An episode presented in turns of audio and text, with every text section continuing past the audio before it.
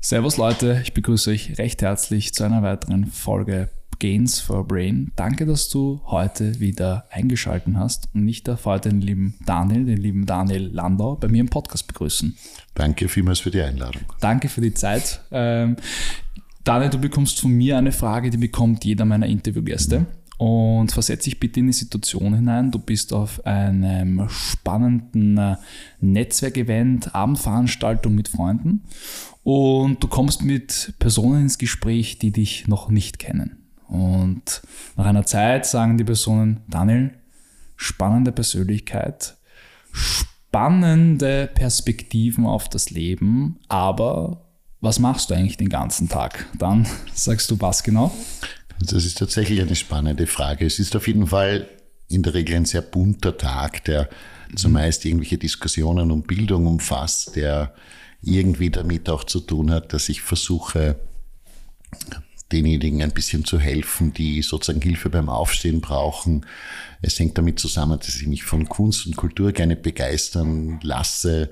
Es ist sicher ein Tag, wo ich versuche, relativ viele Nachrichten zu hören auf meinem Lieblingssender Ö1. Ich nenne ja. es einfach mal. Ich hoffe, das darf ich so. Na sicher. Ähm, Liebe Grüße an der Stelle, Ö1.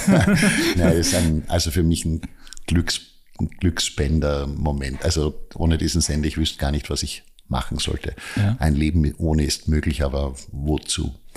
Ähm, es ist natürlich auch ein Tag, wo ich mich darüber freue, mit lieben Menschen zu plaudern, sei es telefonisch, sei es ähm, im Treffen. Es ist ein Tag, der wahrscheinlich relativ viel auch mit Twitter zu tun hat. Mhm. Es ist ein Tag, wo ich schon auch esse und trinke und irgendwie das auch genieße. Ähm, überhaupt das Genießen ein ein gutes Stichwort, weil all die Sachen, die ich jetzt aufgezählt habe, hängen viel damit zusammen, dass ich das irrsinnig gern mache, dass ich auch glücklich bin darüber, das machen zu können. Das geht hin bis zu meinen beruflichen Tätigkeiten, sei es im, im Lokal, wo ich Geschäftsführer bin, mhm. ähm, oder sei es auch da im, im, Im Bereich. Tachles, oder? Genau, Tachles. auch da wusste ich jetzt nicht, ob ich es nennen kann, am Kammergitterplatz. Das ist alles verlinkt unten ähm, schon. Und so. Wow.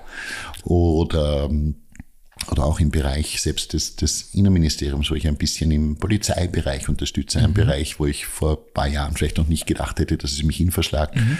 Also es ist wohl ein bunter Tag und es ist ein hoffentlich guter Tag, an dem ich nicht vergesse, ganz vielen anderen Menschen zu sagen, dass ich es großartig finde, was sie machen, dass, ich's, dass ich glücklich darüber bin, dass es sie gibt. Ähm, und deswegen auch vielleicht mal wen zum Lächeln bringen, weil das auch mich dann zum Lächeln bringt. Mhm. Ein sehr, sehr voller Tag. ja, wird auch nicht immer gleich mit allen Dingen angefühlt sein, aber all das kommt irgendwie, glaube ich, einmal am Tag auch vor. Mhm. Auch ein Tag, wo ich mich gerne erinnere an Menschen, die ich gekannt habe, die es vielleicht nicht mehr gibt. Bin mhm. durchaus auch ein, ein Mensch, der manchmal reflektiert? Ja, weiß, hoffentlich auch, aber der auch manchmal zurück blickt das in Richtung Eltern, die mir jeden mhm. Tag fehlen. Mhm. Aber auch nach vorblickt und wahnsinnig neugierig ist. Auch darauf, diese vielen Menschen, die ich da offensichtlich in diesem Treffen kennenlernen mhm. oder zumindest ein bisschen begegnen kann und mhm. die mir diese Frage stellen, dann gleich zurückfragt, was, was sie denn machen. Was mhm. machst denn du? Mhm. Naja, ich, ich rede den ganzen Tag, sage ich immer. Ich, mehr, mehr kann ich nicht. Aber mich würde auch noch interessieren, war das schon bei dir in der Kindheit so, dass du ähm, dich für andere Personen eingesetzt hast, dich für die Bildung interessiert hast, mhm. dich für die Kunst interessiert hast, dich für Mathematik interessiert hast. Ähm, Schön, dass du auch das erwähnst, was manche vielleicht einen Schwachpunkt finden, aber tatsächlich Mathematik macht glücklich. Ja, das hat mir schon als Kind enorm viel Spaß gemacht mit Das heißt, mit du warst immer, immer der, der in Mathematik der Einserschüler war und alle supportet hat nicht. und alle abschreiben hat, hat, lassen. Also abschreiben lassen jederzeit, aber auf eigenes Risiko, weil ich gar kein Einserschüler war. Also ich, ich war meistens so zwischen zwei und drei bewertet. Das ist klassisch, klassische Mischung von jemand, der sich zwar relativ leicht tut mit den Inhalten, aber dann manchmal auch ein bisschen schlampig ist. Auch da gerade ist Mathematik eigentlich ein, ein ganz gutes Übungsding, um stimmt, genauer ja. zu werden. Ähm, und das jetzt auch nicht wahnsinnig, das brauche ich gar nicht sagen, weil es eigentlich pädagogisch nicht klug ist, aber ich habe das Glück gehabt, mich in ganz vielen Bereichen nicht enorm viel anstrengen zu müssen und mhm. habe das dann auch tatsächlich dann gemacht, wenn mich auch Menschen inspiriert haben. Also mhm. Themen haben mich schon fasziniert mhm. und äh, Menschen, wenn sie mich dann noch irgendwie erreicht haben und das konnten Gott sei Dank viele meiner Lehrerinnen und auch sonst Menschen im Umfeld, die haben mich dann auch zu wirklich hervorragenden Noten sozusagen gebracht. Aber ansonsten war mir irgendwas zwischen gut und befriedigend. Das war für mich genügend. Sehr okay. Ja, genügend hat mich schon gestört. Oder, aber war halt nicht so, dass ich in meinem Leben nicht auch Fetzen gehabt hätte auf Schularbeiten. Ja, das also, gehört dazu, oder? Ich, ich weiß nicht, ob es dazugehört, aber es war auf, war auf jeden Fall so. Das gibt einem aber auch gerade als Lehrer, den ich dann später werden durfte, ähm, ein, vielleicht auch ein bisschen ein Verständnis dafür, dass sich halt auch nicht immer alle gleich, tu, gleich ja. gut tun oder auch nicht immer jeden Tag, ja. jeden Tag gut tun. Also ja, von frühester Kindheit an waren mir diese Themen wichtig und weil du gefragt hast bezüglich Gerechtigkeit oder, oder sozusagen nach links und rechts auch ein bisschen darauf achten, wie es den anderen Menschen geht. Mhm. Das war schon auch ein Thema, kann ich mich erinnern, zu Hause. Also das war unseren Eltern wichtig, dass man, dass man schon auch darauf schaut, wie, wie geht's im Umfeld. Also Mutti oder Papi, die auch sozusagen ihre, ihre Menschen gehabt haben im Umfeld, denen sie gut und lieb und gerne geholfen haben. Nicht unbedingt finanziell, weil mhm. wir hatten also es gab selber in der Familie jetzt nicht so wahnsinnig viel, aber halt mit anderen Sachen zu helfen. Und auch ein Gerechtigkeitsthema, also darüber zu diskutieren, was ist Recht, was ist vielleicht Unrecht und was könnte jede oder jeder da auch mm, dagegen machen. Ich glaube, dass das tatsächlich schon relativ früh bei uns zu Hause ein, schon auch ein Thema war. Eine große mhm. Rolle gespielt hat, ja. Ähm, Thematik Bildung. Mhm. Wenn du das Wort Bildung hörst, was löst das in dir aus? Welche Emotionen verbindest du damit? Welche Gedanken äh, schießen dir in deinen Kopf? Sehr zwiespältig, weil Bildung so ein irre zaches Thema ist. Also jetzt in politischer oder gesellschaftlicher Hinsicht ja.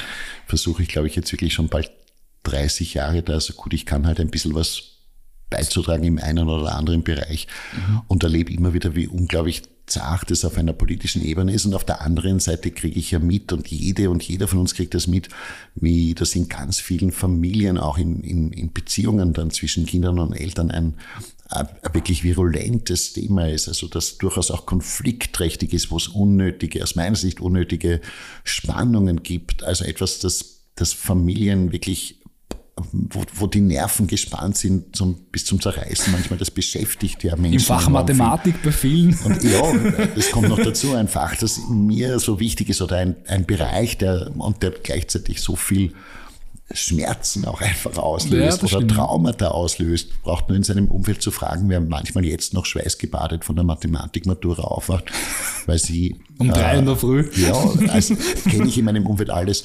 Und ich frage mich schon immer, was könnten wir denn alles dazu beitragen, dass Bildung so erlebt wird, wie ich vielleicht auch das Glück hatte, nämlich mhm. fast immer nur, also klar ist alles irgendwann einmal auch mühsam. Die Sicher. schönste Sache, die du dir vorstellen kannst, wird irgendwann einmal auch in manchen Momenten mühsam. Aber grundsätzlich ist lernen dürfen, erfahren dürfen, ähm, die Welt entdecken, Perspektiven zu ändern, jeden Tag was Neues lernen zu dürfen. Ich, ich kenne kein einziges Kind, wo das nicht von vornherein total lustvoll ja. besetzt ist, wo die, wo diese Kinder wie Lernmaschinen sind und auf der anderen Seite auch Leistungsmaschinen. Jeder, der das beobachtet hat, und ich habe keine eigenen Kinder, aber viele Taufkinder und in meinem Umfeld halt immer wieder viele, viele Kinder, jetzt gar nicht, gar nicht nur in der Schule, die Kleinen, wenn sie gehen lernen, wie die, die gegen die Speine laufen, umfallen, dann hoffentlich tun sie sich nicht weh, aber die, die bleiben keine zwei Sekunden. Dann geht's weiter, oder? Genau, die ja. wollen ja. Also du willst ja von deiner Anlage her eben die Welt entdecken. Ich glaube auch, dass Menschen von ihrer Anlage her, aber das ist ein, ein anderer Diskurs, auch gut sind, jetzt unter Anführungszeichen. Also, mhm. dass sie, dass sie schon darauf ausgerichtet sind, auch mit anderen teilen zu können, dass sie ähm, empathisch, also die Gefühle des anderen ähm, sehr gut verstehen können, dass sie eben Sich nicht auf andere, können, genau, und auch, auch nicht einfach drauf losschlagen oder einfach in, im übertragenen Sinn oder womöglich real in deren Gesicht mhm. äh, hineinboxen oder schlagen. Also Bildung ist bei mir persönlich etwas grundsätzlich großartig positiv besetztes. Auf der anderen Seite, wenn ich mir die Beschäftigung damit anschaue, dann ist es etwas, das schon auch durchwachsen ist, aber jetzt kommt sozusagen ein, ein Naturell, wo ich nur jeden Tag Danke sagen kann, dass ich es besitze zum, ähm, zum Durchbruch, nämlich, dass das bei mir eher immer die Energie auslöst, erst recht etwas beitragen zu wollen, etwas zu ändern und immer wieder versuche, neue Ansatzpunkte zu finden. Aber es kreiselt dann halt auch. Also, weil wir haben seit gefühlt Jahrzehnten ja eine ganz ähnliche Herausforderung, nämlich, dass wir Kinder und Jugendliche haben, die, die glücklichst und motiviert zu einem hohen Prozentsatz in die Schule eintreten und im Laufe der Jahre verlieren sie ihre Lust, erhalten viel zu wenig an Selbstbestätigung, lernen viel zu viel klumpert, Entschuldigung, wenn ich das mhm. jetzt so sage, dass man ohnehin relativ rasch wieder vergisst, mhm. wenn man weiß, wie wenig in Wahrheit behalten wird. Und das müsste alles so nicht sein. Davon bin ich zutiefst überzeugt. Also ich, ich wünsche mir Kinder und Jugendliche, die jeden Tag, mehr oder weniger jeden Tag, einfach glücklich in die Schule rein und auch glücklich wieder aus der Schule rauskommen und dies einfach leibend finden, was dort auch passiert und im Großen und Ganzen als sinnvoll, sinnvoll für ihr eigenes Leben wahrnehmen und das findet so halt bei weitem nicht überall statt. Und ich glaube, es ist auch sehr, sehr wichtig, oder, dass, dass die Schule dafür genutzt wird, dass genau das, was wir beide erfahren dürfen, einfach wir etwas haben, was innerlich in uns brennt und wir jeden Tag, sage ich jetzt mal, nicht jeden Tag, aber zum Großteil gerne aufstehen und uns auf den Tag freuen, oder? Genau, und das hat so ein kleiner genau. Prozentsatz an Menschen in Österreich oder allgemein auf der Welt, der in der Früh gerne aufsteht und der gerne etwas nacheifert und, und, und gerne etwas tut. Und das finde ich schade, oder? Dass, dass das so wenige Leute erfahren.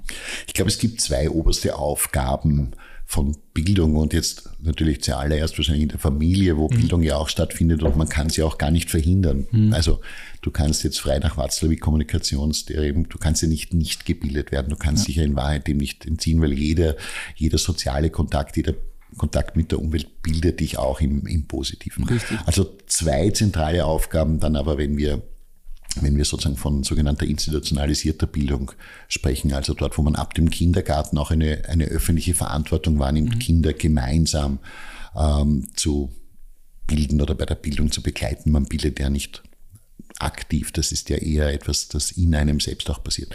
Das eine, das finde ich ganz wichtig, nämlich Selbstbestärkung und Glück. Mhm. Also, also zu mitzugeben, du bist ein wertvoller Mensch, du kannst es schaffen. Da, da geht es auch viel, viel darum, wo man aber immer aufpassen muss, dass man es nicht umdreht und quasi alle, die es nicht geschafft haben, dafür selbst verantwortlich macht. Also ja. das klassische neoliberale Prinzip, ja. wenn ich das jetzt so ja. benennen darf, das ist einfach keineswegs, keineswegs richtig. Mhm. Ganz viel von dem, was wir schaffen, ist auch mit äußeren Umständen verbunden und Glück, ist nicht nur Glück ist immer, intrinsisch. Genau, ist ein Faktor. Aber man kann Glück trotzdem auch ähm, steuern oder man Natürlich. kann es begünstigen und da muss gleichermaßen neben dieser Bestärkung, ähm, die ich so wichtig finde, schon auch die Überzeugung mitspielen, du musst schon auch selber deinen Hintern heben, das kann dir ja. niemand anderer erleben. Aber, aber ganz wichtig, ich als Öffentlichkeit übernehme die Verantwortung, dass man all denen, die eben sich da schwer tut, auch entsprechende Möglichkeiten gibt. Mhm. Das geht nicht nur, aber auch bis in den Bereich der Behinderung, wo ich immer sage, behindert ist, wer behindert wird ja. behindert wird. Du bist nicht behindert, sondern du wirst behindert. Und das meint natürlich im Umgangssprachlichen, dass eine Öffentlichkeit, so wie ich mir eine aufgeklärte ähm, soziale Welt, Gesellschaft vorstelle, natürlich hier auch Mitverantwortung übernehmen soll. Also das ist ein wichtiges Bündel. Selbstbestärkung, Glück auch vermitteln mhm. ähm, und trotzdem auch zu sagen, du musst schon auch selber selber was tun. Und das zweite Wichtigste, das uns Bildung als System, also Kindergarten und Schule gemeinsam gedacht, mitgeben muss, ist so etwas wie deine Perspektiven zu erweitern, dass ich versuche als Pädagogin, als Lehrerin, ähm, die Kinder und Jugendlichen Wege aufzuzeigen, mögliche, mögliche Richtungen vorzugeben, sie darauf zu bringen, einfach mal einen, einen einen neuen Weg auch zu gehen. Einfach ausprobieren. Aber dazu oder? brauchst du Selbstbestärkung. Ja. Du musst auch die Erfahrung machen, dass Scheitern was, was Reales ist und ein, ein Bestandteil des Lebens und auch etwas, das man zum Guten wenden kann. Scheitern ist ganz wichtig. Du musst wahrscheinlich Fehler machen, um, um neue Erfahrungen zu Dich machen. Zu entwickeln. genau, scheitern, gemeinsam lernen und auch hier nicht wieder die eigenen, die Menschen einzeln immer verantwortlich zu machen oder womöglich noch zu schimpfen. Also scheitern können, gut scheitern können und auch alles zu tun, Menschen, die scheitern, aufzufangen, damit sie in Zukunft äh, auch diese Erfahrung selbst verarbeiten mhm. können. Also Perspektiven aufzuzeigen, Wege aufzuzeigen, zum, zum Reflektieren, du hast es vorher gesagt, und Nachdenken anzuregen und gleichzeitig auch sowohl die Erfahrung zuallererst des Gelingens mhm. zu erzielen, also die Settings auch so zu machen, dass, dass sich der Mensch wieder selbstbestärkend ja. im Gelingen wahrnimmt. Ja. Denn nur das macht Lust auf Neues. Und auf der anderen Seite auch kollateral quasi, also im, im Rand zu begleiten, ähm, dass Scheitern auch nichts Böses ist, sondern etwas ganz Normales und dass du das gut überwinden kannst. Also viel mehr muss ein Bildungssystem nicht machen. Das klingt nach wenig und ich weiß trotzdem auch als Lehrerin, Lehrer, wo du, wo du aufgrund der Personalknappheit und aufgrund mhm. verschiedener äußerer Umstände, über die man noch ganz, ganz viele eigene Podcasts machen könnte und es gibt ja auch genug dazu. Mhm. Ähm, du scheiterst ja auch als Lehrerin, Lehrer und an der Stelle danke allen, die es trotzdem so, finde ich, sensationell schaffen, für ihre Kinder und Jugendlichen so tagtäglich da zu sein. Es ist leider tatsächlich so, dass das System einem immer wieder eher daran hindert, statt dass es einem ähm, unterstützt oder hilft. Jetzt, wenn man dir zuhört, dann für meinen Teil höre ich sehr, sehr schnell heraus, du sprichst sehr aus der Leidenschaft heraus. Und du könntest ewig über deine Themen sprechen, die du dir aufgebürgt hast. Was bedeutet für dich Leidenschaft und wie findet man seine Leidenschaft? Das ist eh der Punkt, auf den ich raus wollte. Also, wenn ich sage, Perspektiven aufzuzeigen, dann hängt das für mich ganz viel mit Leidenschaft zusammen. Mir ist, mhm.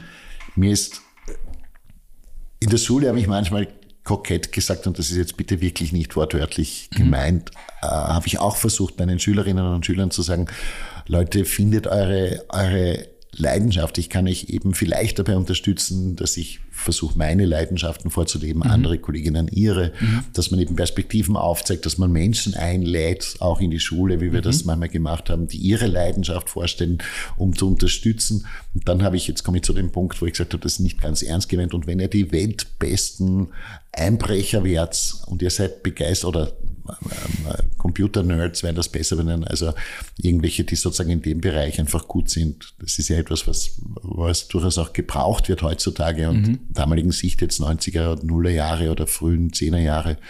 Ähm, war das sozusagen mit diesen Computerkenntnissen ja dann auch am, am Wachsen zu beobachten. Also Leidenschaft kann man ja leider nicht mitgeben. Leider, ja.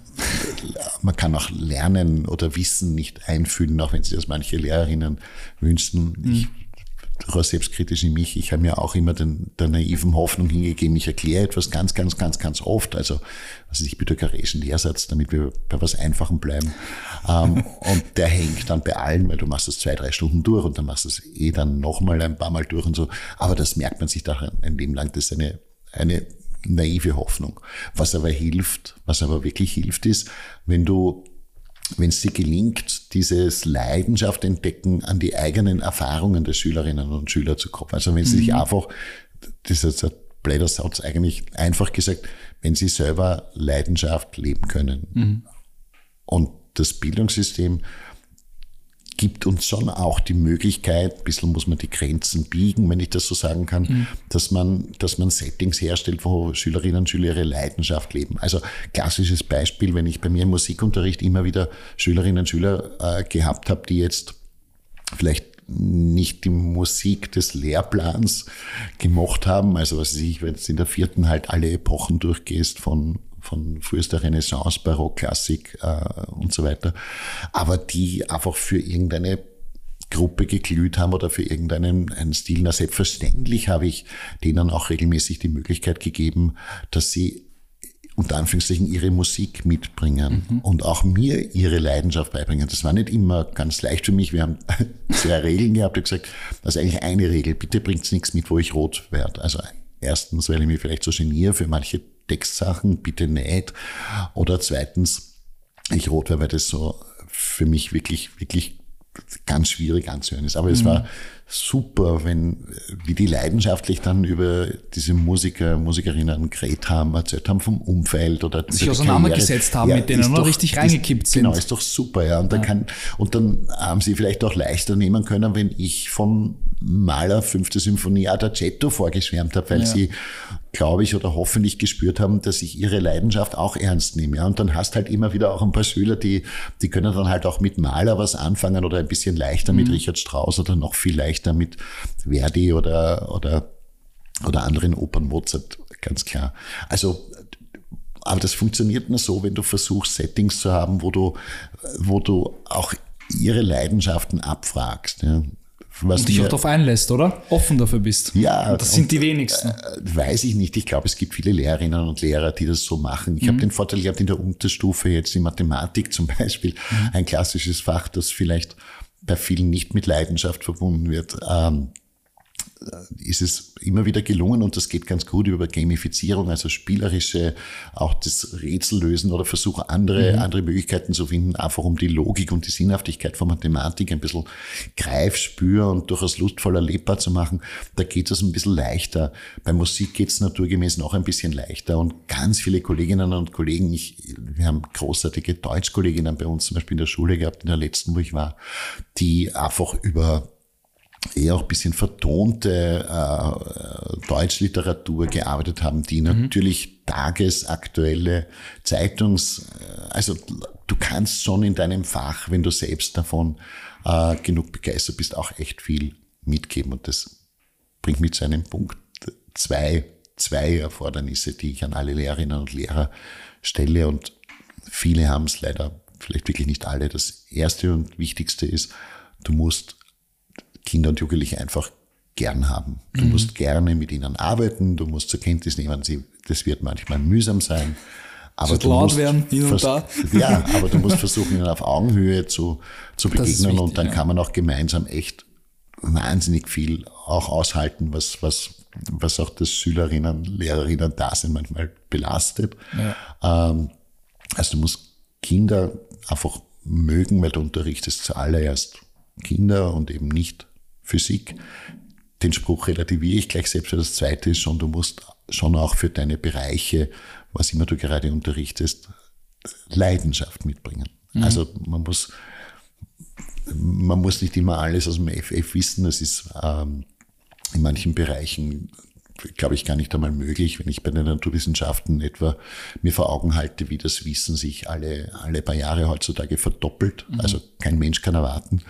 Ähm, aber wenn du dich dafür leidenschaftlich interessierst und sagst, warte, schau ihn auch, das war es jetzt auch nicht jetzt als es morgen, oder du schaust gemeinsam mit den, äh, mit den jungen Damen und Herren gleich einmal im Handy nach, dieses unpackbar leistungsvolle Lexikon, von dem ich gar nicht verstehe, warum es aus dem Unterricht verbannt wird teilweise. Mhm. Ähm, das macht einfach Spaß. Es ja. macht einfach Spaß. Ja. Dein Kulturcafé, Tachles, mhm. Leopoldstadt, oder? Genau, also wir haben es gemeinsam und zuallererst tätig ist dort Marcin und Magda, zwei, zwei wirkliche Lebensfreundinnen und Freunde. Mhm. Ähm, Wie seid ihr auf die Idee gekommen? Gibt es sehr, sehr gute Palatschinken, habe ich gelesen. Genau, es gibt verschiedene Sachen, da könnte ich jetzt auch länger schwärmen. Meine wirklich, ich finde eine der besten Rindsuppen der Stadt. Es gibt Pirogi, mhm. äh, weil es eben äh, Marcin und Magda äh, geboren, in Polen mhm. äh, geboren wurden und wunderbare polnische Sachen, auch gutes polnisches Bier. Mhm. Ähm, also da könnte ich länger werben, das halte ich mich nicht auf. Wie sind wir auf das gekommen? Also der Marcin ist gelernter Koch, gelernter Gastronom. Und wie ich beide kennengelernt habe, ist auch meine bisschen verdeckte Leidenschaft wieder zurückgekommen als Kind schon. Wollte ich immer gerne irgendwie mitbeteiligt sein an einem Lokal. Wirklich? Weil, ja, Gastgeber zu sein. Ich kenne auch wirklich ganz viele, die diesen Traum irgendwann hatten oder teilweise noch haben. Okay. Gastgeber zu sein, einen Ort zu betreiben oder mitbeteiligt zu sein, bei dem sich Menschen, und das passt eigentlich auch zu meiner pädagogischen Überzeugung, ähm, oder auch ein bisschen zum Dirigieren oder zu ganz vielem, mhm. was ich mache oder versuche, ähm, daran zu beteiligt zu sein an Räumen oder, oder Orten oder Situationen, wo sich Menschen eben wohlfühlen können, total wohlfühlen können. Das ist so ein, ein Kinder- und Jugendraum gewesen, der ist dann wieder erwacht und dann haben wir mhm lang keinen geeigneten Raum gefunden und bin extrem froh, dass wir im Dachles einen so feinen Raum gefunden haben, der, glaube ich, das wirklich ausstrahlt, was, was wir alle drei auch damit sagen wollen. Also, dass man, was verkörpern, aber einfach, Leben, dass man gut oder? essen kann, gut trinken kann, nette Menschen trifft und sich hoffentlich dort wirklich einfach wohlfühlt. Mhm. Jetzt, ähm, Ganz anderes Thema, äh, du hast es vorher schon angesprochen, Scheitern. Mhm. Viele junge Leute haben Angst zu scheitern. Viele junge Leute schlagen den vermeintlich normalen Weg ein und gehen das studieren, was die Eltern sagen, weil sie Angst haben vor vorm Scheitern. Ja. Woher kommt das, glaubst du, und wie oft bist du in deinem Leben gescheitert? Und liebst du es zu scheitern? Also lieben glaube ich nicht, dass das jemand macht. Das wäre so ein bisschen schräg. Aber ich glaube, ich scheitere tagtäglich auch immer mal. Und ja. zwar in Kleinigkeiten, weil eine Kommunikation äh, gar nicht gut klappt. Auf Twitter zum Beispiel passiert mir das immer wieder, dass ich wirklich, dass ich was missverstehe oder was nicht gleich verstehe oder dass ich dann irgendwie blöd einmal zurückschieße, weil, weil ich auch meine Emotionen habe. Also ich, ich mache sicher jeden Tag auch was falsch. Mhm. Ähm, und versuche es aber halt so gut wie möglich wieder auszugleichen. Ich glaube, es gibt ein unterschiedliches Scheitern. Es gibt Scheitern, da ist es einfach wirklich schwierig, das wieder gut zu machen und das bleibt vielleicht auch als lebenslange ähm, Verletzung in uns zurück oder womöglich auch noch bei anderen und damit erst recht wieder bei uns. Mhm. Ähm, und dann gibt es sozusagen das kleine tägliche Scheitern, wo man, wo man damit umgehen kann. Ich glaube, dass also wenn man es nicht in der Schule schon irgendwie erfahren hat oder zu Hause. So viele Frühwarnungen hängt, oder? Ja, so, ja. so wie ich zum Beispiel, für mich war schon in der Schule nicht. klar. genau, aber auch in der Schule bin ich manchmal gescheitert einfach daran, weil ich irgendwas nicht verstanden habe, ja. obwohl ich, wie gesagt, mich meistens eher leicht getan habe. Ist ja. ja nicht so, dass mir alles in den Schoß geflogen wäre, das ja, ja. gar nicht. Ähm, äh, grundsätzlich glaube ich tatsächlich, dass man dann Scheitern gut aushält, wenn man ein ordentliches Maß, möglichst bitte nicht von überbordenden, aber doch Selbstbewusstsein hat. Mhm. Wenn man sich irgendwie auch geliebt fühlt. Mhm. Und das muss jetzt gar nicht äh, eine Partnerin oder ein Partner sein. Das, das kann auch dein Umfeld sein, das können Freundinnen sein, das können, also bei mir sind es immer Menschen, äh, um die es geht. Andere mhm. haben vielleicht einfach ihr Haustier oder was. Also ich glaube, wir brauchen sowas wie einen, einen emotionalen Schutzmantel, um scheitern zu können. Mhm. Und wenn man den hat, dann gibt's, glaube ich, das klingt jetzt arg, aber ich glaube, bis hin zum Tod gibt's nichts, das man nicht irgendwie überwinden kann. Mhm. Also jetzt nicht den eigenen Tod meinend. Für mich auch ein zweiter Aspekt ist, ich bin, glaube ich, nicht extrem extrem religiös, aber ich habe schon sowas wie eine Art Glauben, mhm. dass es einen, einen höheren Sinn gibt. Also mhm. nicht fatalistisch. Mhm. Das wäre mir zu billig zu sagen, es ist eh wurscht, was ich mache, weil es passiert eh, was passieren soll. Das nicht das so nicht, gemeint. Ja. Ähm, aber sozusagen, das hilft dann auch beim mhm. eben, sage ich nochmal, beim Tod von lieben Menschen oder wenn, wenn etwas ganz grässlich schief geht in deinem Leben und du das Gefühl hast, du bist womöglich noch selbst dafür verantwortlich, mhm. bist in einer Beziehung zum Beispiel gescheitert. Das mhm. ist wahrscheinlich das, was viele mit Scheitern auch ähm, auch verbinden, dann, dann hilft schon, und zwar sich nicht nur einzureden, sondern wirklich daran zu glauben, dass es quasi, es gibt den Spruch, wenn irgendwo eine Tür zugeht, mhm. gehen vielleicht woanders zwei andere auf. Davon bin ich zutiefst überzeugt, dass sozusagen die Dinge ihren, ihren Sinn haben, auch wenn sich der nicht, nicht immer schließt. Aber ich glaube, die grundsätzlich wichtigste Sache, wie gesagt, ist, dass man dass man Menschen hat auch in seinem Umfeld, die einem auffangen können, dass man äh, vielleicht auch Leidenschaften, Hobbys hat, denen man gerne nachgeht und dass man schon auch die Sicherheit hat, dass man jetzt nicht grundsätzlich Lebensversager ist, nur wenn man, wenn man wo gescheitert ist. Mhm. Und ich glaube, diese Dinge, diese Selbstsicherheit geben, auch die Erfahrung zu lernen, dass nicht die Welt untergeht, auch wenn man das vielleicht im ersten Moment manchmal glaubt, das ist etwas, das eine Familie erledigen kann, Rumpfamilie, ganze Familie, Mutter, Mutter, Kind, also in, in welcher Konstellation wir auch immer Familie verstehen. Ich weigere mich nur dieses ganz klassische Familienbild immer so zu, ähm, so zu sehen. Mhm. Und natürlich auch, auch ein Bildungssystem übernehmen soll. Und eigentlich hat es ja die Frage gehabt, Sie haben, man hat Angst davor, was passiert, wenn ich einen Berufsweg einschlage, Studium, äh, nur weil es die Eltern sagen, mhm. oder würde ich nicht gerne ein, ein eigenes Studium machen oder ein anderes oder vielleicht auch gar nicht studieren, sondern einfach tun? Ein, ein, oder ein Handwerk lernen. Das ja. ist ja bei uns in der Gesellschaft so ein bisschen zweitklassig behandelt, was ich schrecklich Sehr schade weil finde, ja. das ist Wahnsinn ja. eigentlich. Auch, auch für uns alle als Gesellschaft ist das, glaube ich, gar nicht gesund. Aber natürlich würde es auch heißen, dass man das Handwerk auch wirklich faktisch aufwertet, mhm. weil es ist eine, ich sage immer, es ist eine völlig gleichberechtigte Lebenswegentscheidung. Es ist auch überhaupt nicht richtig, leider, leider, es wäre ja praktisch, wenn es so wäre, aber gar nicht jeder, der ein Studium oder jede, der ein Studium vollendet hat, wäre deswegen ein besserer Mensch oder ein klügerer. Das ist ja, also ich will nicht sagen, das Gegenteil ist der Fall, das wäre ja. genauso blöd. Aber zu glauben, das macht Menschen klüger, weil sie was studiert haben, das ist ja also ziemlich sicher einfach nachweislich so. Äh, oder macht sie auf jeden Fall nicht deswegen nur allein zu einem besseren, empathischen Mensch und das zählt ja als der Gesellschaft. Also hier wünsche ich den Menschen schon die Möglichkeit, auch den Mut zu haben, den eigenen Weg zu gehen. Einfach zu tun. Genau, einfach zu tun. Aber das ist schon manchmal leichter hingesagt, weil es geht dann ja irgendwie auch ums Existenzielle. Das Finanzielle, ja. Du musst, genau, du musst von irgendwas leben. Also wir leben nicht alle nur von, von Luft und Liebe und Leidenschaft. Das wäre super. Ich, ich habe verstanden, du hast eine Leidenschaft zum Beruf gemacht. Ja. Und das finde ich, finde ich großartig und das wünsche ich wirklich vielen, vielen Menschen ja. dass das möglich ist. Wahrscheinlich surreal, dass es bei jedem äh, immer so gelingt, aber ich glaube, es geht schon manchmal mehr, als man sich, als man sich vorstellen kann. Also die Einladung, ein bisschen auch die gedanklichen und anderen Grenzen zu sprengen im, im, im Wohlmeinenden, das, die möchte ich schon gerne aussprechen, ermutigen. Und du findest auch immer in deinem Umfeld Menschen, die dir neue Wege die dir, Genau, die, dir auch, die dich auch unterstützen können, die dich ja. irgendwie, ähm, die dich auch ein Stück weitertragen oder dir zu neuen Aber das Umfeld muss man sich auch kreieren, glaube ich. Ich glaube, das Umfeld ist äh, ein sehr, sehr springender Punkt, oder? Wir selbst sind immer auch sicher ein, ein Spiegel unseres gesamten ja. Umfelds. Ja. ja. Und da tragen wir dann aber auch eigentlich auch wieder ein bisschen Selbstverantwortung dafür, Klar. wie Klar. unser Umfeld ausschaut. Klar. Das ist ja nicht immer nur Zufall. Klar. Abschließende Frage an dich, Daniel wofür stehst du oder wofür willst du stehen? Ich würde gern dafür stehen, dass wir, ähm, dass wir nichts ohne einander sind. Ja.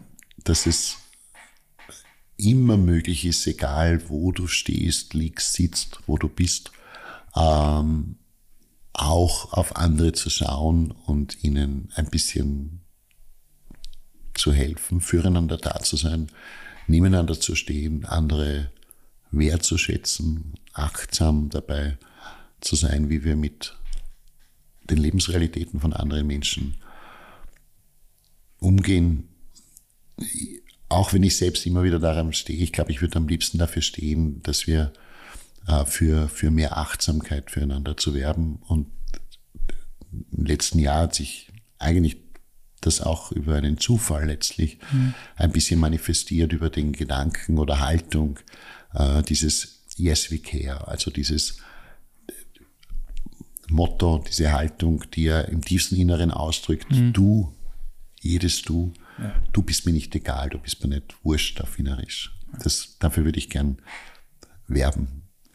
Daniel, Danke vielmals für deine Zeit. Alle Links zum Daniel finden Sie natürlich unten in den Shownotes zu seinem wunderbaren Twitter, wo du sehr, sehr viel Zeit, äh, glaube ich, investierst und, und äh, zu viel wahrscheinlich. Zu viel. Mhm. ähm, und dann natürlich zu, zu allen Projekten. Ähm, ist alles natürlich unten in den Shownotes verlinkt. Danke für deine Zeit. Äh, auch wieder für mich sehr, sehr bereichernd, äh, deine Impulse. Und ich wünsche dir auf jeden Fall noch einen super schönen Tag. Danke dir, Daniel. Auch.